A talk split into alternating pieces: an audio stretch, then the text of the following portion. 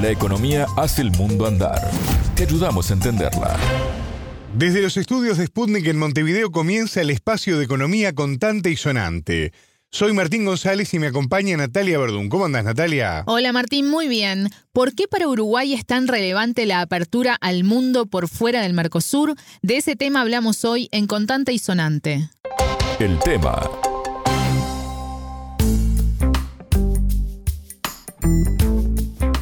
Uruguay necesita y tiene vocación de abrirse al mundo. Si vamos en grupo, mejor. Pero no estamos dispuestos a quedarnos quietos. Esta es una de las frases del presidente uruguayo, Luis Lacalle Pou, en la cumbre de presidentes del Mercosur que se realizó este 6 de diciembre en Montevideo. ¿Qué impacto tendría este abrirse al mundo que decía el presidente para un país que tiene sus principales socios comerciales como socios en el bloque de integración. Natalia. Esa es una de las preguntas que surgen, Martín, a propósito de la postura de Uruguay de negociar por fuera del Mercosur, lo cual generó enormes tensiones en el bloque regional. En 2021, Brasil fue el segundo socio comercial de Uruguay, con 16% de las exportaciones, y Argentina el cuarto socio, con 5%. El principal socio fue China, que recibió el 28% de las exportaciones uruguayas. País con el cual, Natalia, el ejecutivo de la calle Pou espera negociar un tratado de libre comercio. Exactamente. El anuncio de esa posibilidad ya había generado rispideces el año pasado entre los socios del bloque. Pero en los últimos días Montevideo solicitó la integración al Tratado Integral y Progresivo de Asociación Transpacífico, TPP, que componen Australia, Canadá, Japón, México y Perú, entre otros países. Y eso terminó de tensionar las relaciones a nivel de Mercosur. Tanto así que Argentina, Brasil y Paraguay lanzaron un comunicado conjunto diciendo que se reservan el derecho de tomar medidas para defender sus intereses en los ámbitos jurídico y comercial. La pregunta que vos hacías, Martín, ¿qué impacto tendría para Uruguay y para el bloque regional estas negociaciones por fuera del Mercosur?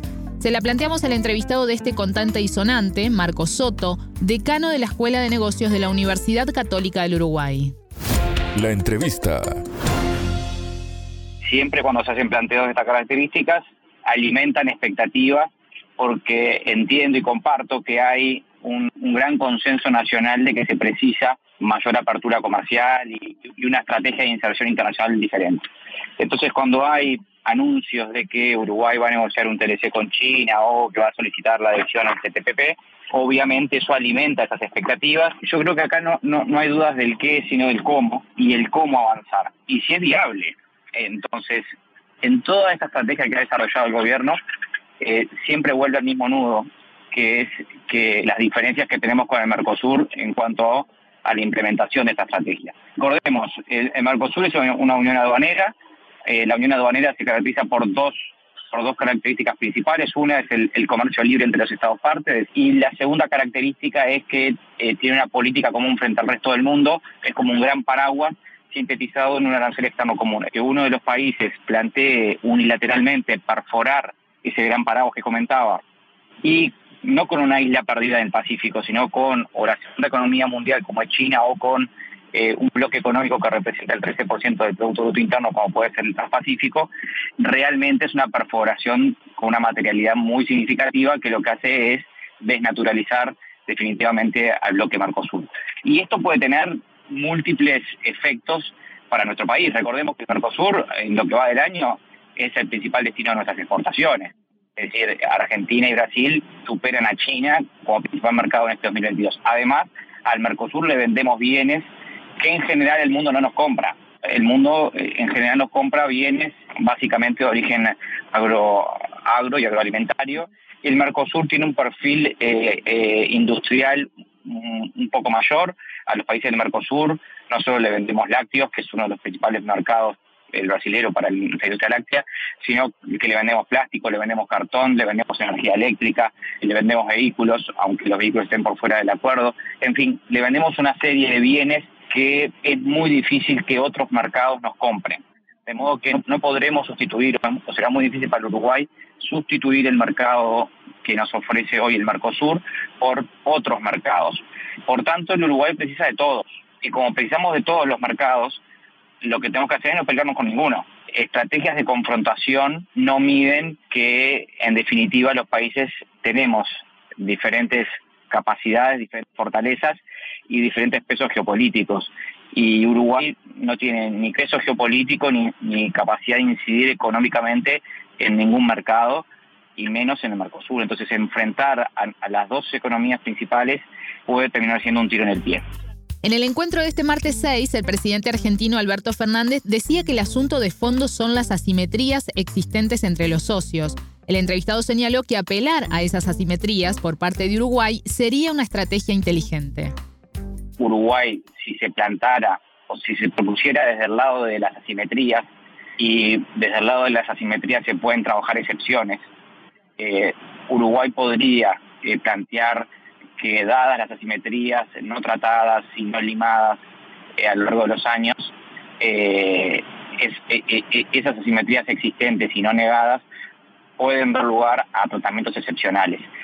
Que el tratamiento excepcional tenga la dimensión de permitir a Uruguay acordar con terceros países o, bloques, bueno, eso lo diría la negociación, pero te parás de un lugar diferente, no desde el lugar del enfrentamiento, sino desde el lugar de la solicitud eh, porque es lo que corresponde en un acuerdo que, repito, hoy funciona como unidad aduanera y es a lo que nos hemos comprometido. ¿Cuáles son los mecanismos que existen actualmente dentro del Mercosur para atender estas asimetrías? Se lo preguntamos a Soto y esto nos comentó. Por ejemplo, Uruguay tiene contemplado el, instrumento de la admisión temporaria. ¿Esto qué quiere decir? Esto quiere decir que en Uruguay, como no tenemos insumos ni materiales primarios para la producción industrial, Uruguay puede traer de cualquier lugar del mundo esos materiales, esos bienes intermedios para la producción nacional sin pagar arancel, sin pagar arancel externo común, a tasa cero, con la condición de que se reexporte y, sin tomar en cuenta el país de destino. Por tanto, Uruguay puede, eh, fíjense lo interesante, Uruguay puede importar eh, eh, bienes intermedios, materiales para la industria o materias primas con pagando cero arancel transformarlo, producir y reexportarlo, por ejemplo, cumpliendo las reglas de origen a Argentina o Brasil con tasa cero también, porque estamos dentro del Mercosur. Y bueno, eso es, eso es una perforación clara y notoria a, la Unión Aduanera, porque los bienes intermedios o, las materias primas vienen desde Asia o de, donde quieran, sin pagar el arancel externo común. Bueno, eso es un tratamiento diferencial que se le permite al Uruguay producto de las asimetrías existentes. Es un tratamiento excepcional. Entonces, hay un camino que es la negociación. Después tenemos la lista de excepciones también, ¿no? Los países se reservan una lista de excepciones donde internamente cada país resuelve qué arancel colocarle por fuera del arancel externo común. A unos, Uruguay tiene una lista de excepciones de unos 200, 220 eh, códigos arancelarios, donde tenemos la soberanía de poder colocar el, el arancel que, que, querramos, a la baja o a la alza, dependiendo si precisamos importarlo o si queremos proteger algún tipo de sector. De, modo que hay instrumentos para, para negociar un tratamiento excepcional. Repito, eh, desconocemos si un tratamiento excepcional de las dimensiones de un, acuerdo eh, con un tercer país o bloque podría dar lugar. Pero bueno, no, no hay peor gestión que la que no se hace.